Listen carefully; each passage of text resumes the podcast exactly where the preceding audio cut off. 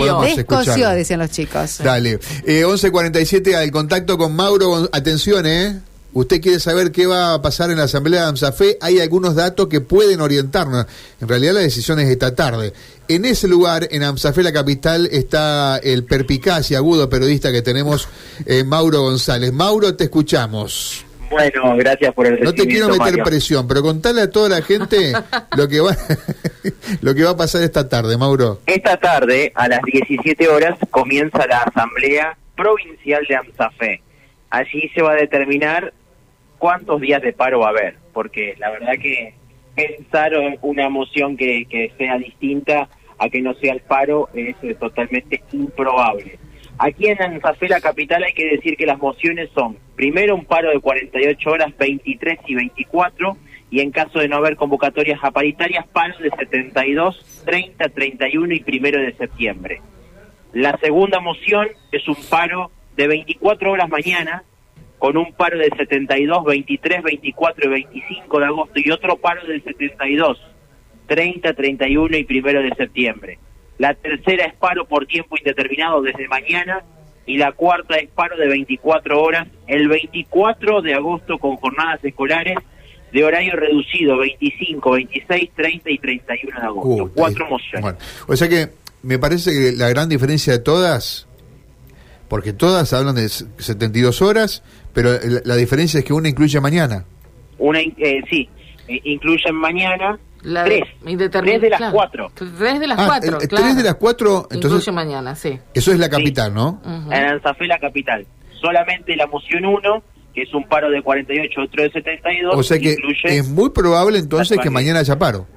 Sí, sí, sí, sí. Y la, la opción 4 es paro de 24 horas eh, el 24 de agosto con jornadas escolares. Pero eh, vamos a consultarle a María José Marano, eh, que está con nosotros, estamos ubicados en Anzafé, la capital, eh, aquí en la sede que está en el Boulevard eh, Galvez, a muy pocos metros de Vélez Arce, para que nos comente. María José, eh, buenos días. Eh, bueno, cuando uno ingresa a, la sede de Anzafé, la capital, están trabajando porque están recibiendo todavía los votos de los docentes eh, para que después ustedes lo lleven a la Asamblea Provincial. ¿Es así? Es así como lo establece nuestro estatuto. Buenos días, primero a todos. Como lo establece nuestro estatuto, eh, se están recibiendo lo que nosotros llamamos mociones, son las diferentes propuestas que en el día de ayer estuvieron en las escuelas, hasta hoy a las 4 de la tarde pueden acercarlas a Anzafe, la capital. Están los diferentes fiscales de las diferentes mociones planteadas para garantizar una total democracia, participación. Lo que intentamos es que vote la mayor cantidad posible de compañeros y compañeras docentes para que, bueno, cualquier decisión que se tome, tanto en el departamento como luego, eh, que es la, la posición que se lleva provincial y allí en la grilla eh, se suma todo, sea la, la, la más avalada por la totalidad de los docentes.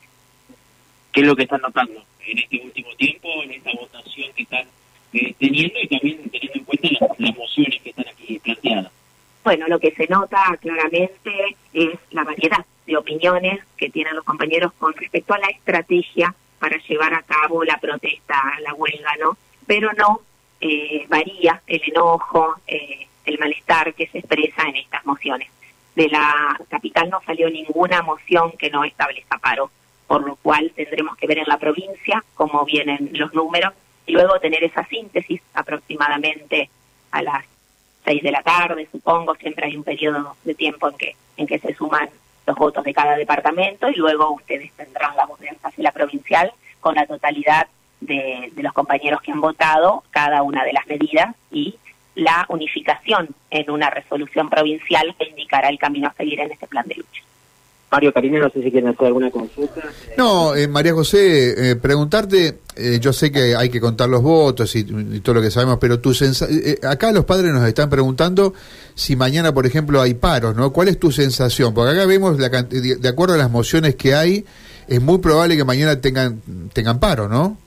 Bueno, lo que yo no te puedo adelantar es provincialmente, tengo la mirada de uno de los 19 departamentos, tal vez Rodrigo Alonso desde la mirada provincial puede, puede tener más novedades de cada uno, pero igualmente hay que esperar porque no solo es la suma de lo que viene en la Asamblea Provincial, sino el debate de cuál es la estrategia mejor para ir construyendo ese paro eh, que seguramente eh, tendremos en este plan de lucha eh, una medida más fuerte de la que hemos tenido porque no hemos tenido respuesta y bueno, los compañeros consideran esto. en Antaqué, la capital, estamos recibiendo eh, con, alegría, digamos, la variedad de opiniones de algunos que creen que hay que hacer una modalidad, incluso las mociones nuestras, hasta hay un, una moción que plantea una compañera de escuela que es un paro con horario reducido. Vamos viendo la forma de que no se contraponga el derecho a huelga con el derecho de los chicos al social de la educación. ¿Qué, le, decís a, ¿Qué le decís a los padres que eh, hay algunos que no entienden esto y otros que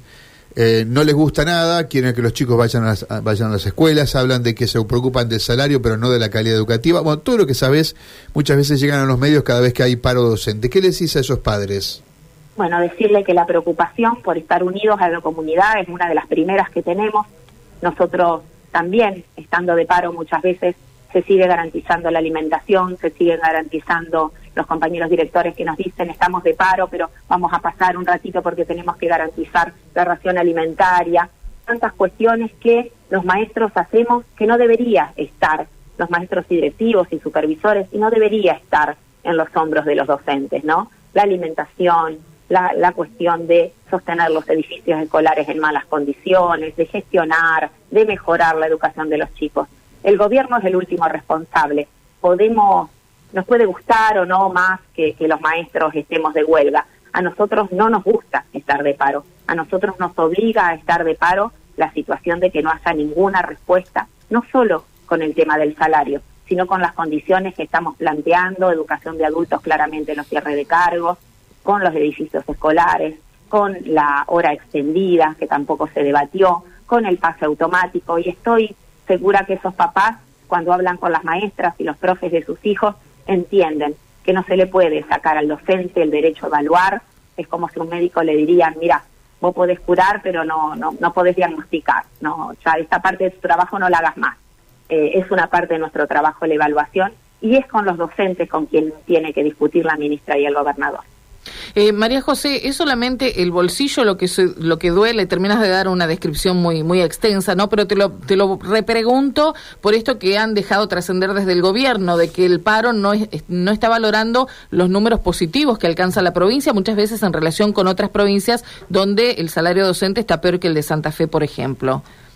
Bueno, nunca compararse con otras provincias que tal vez también sean más pobres que, que la provincia de Santa Fe y ANSAFE está planteando esto, ¿no? Lo dice el gobernador en sus palabras, que la provincia está bien económicamente y entonces, bueno, como en un hogar, cuando uno tiene eh, realmente recursos, debe aplicarlos donde más se necesita. Y donde más se necesita es donde, donde hay más derechos vulnerados. Y es la educación, es la salud para, para un gobierno, para una escuela pública y una salud pública. Es necesario que su gobierno destine fondos y que no todo se solucione porque el maestro salga corriendo a solucionarlo, sino de que, de que sean políticas que destinan recursos a cuestiones tan importantes como inclusión. Hoy veía también en un canal de televisión que se le está también dando la voz a esos papás. Bueno, es junto con esos papás que tienen niños incluidos en las escuelas que estamos también denunciando la falta de cargo, la falta de edificios adaptados para ellos, la falta de una escuela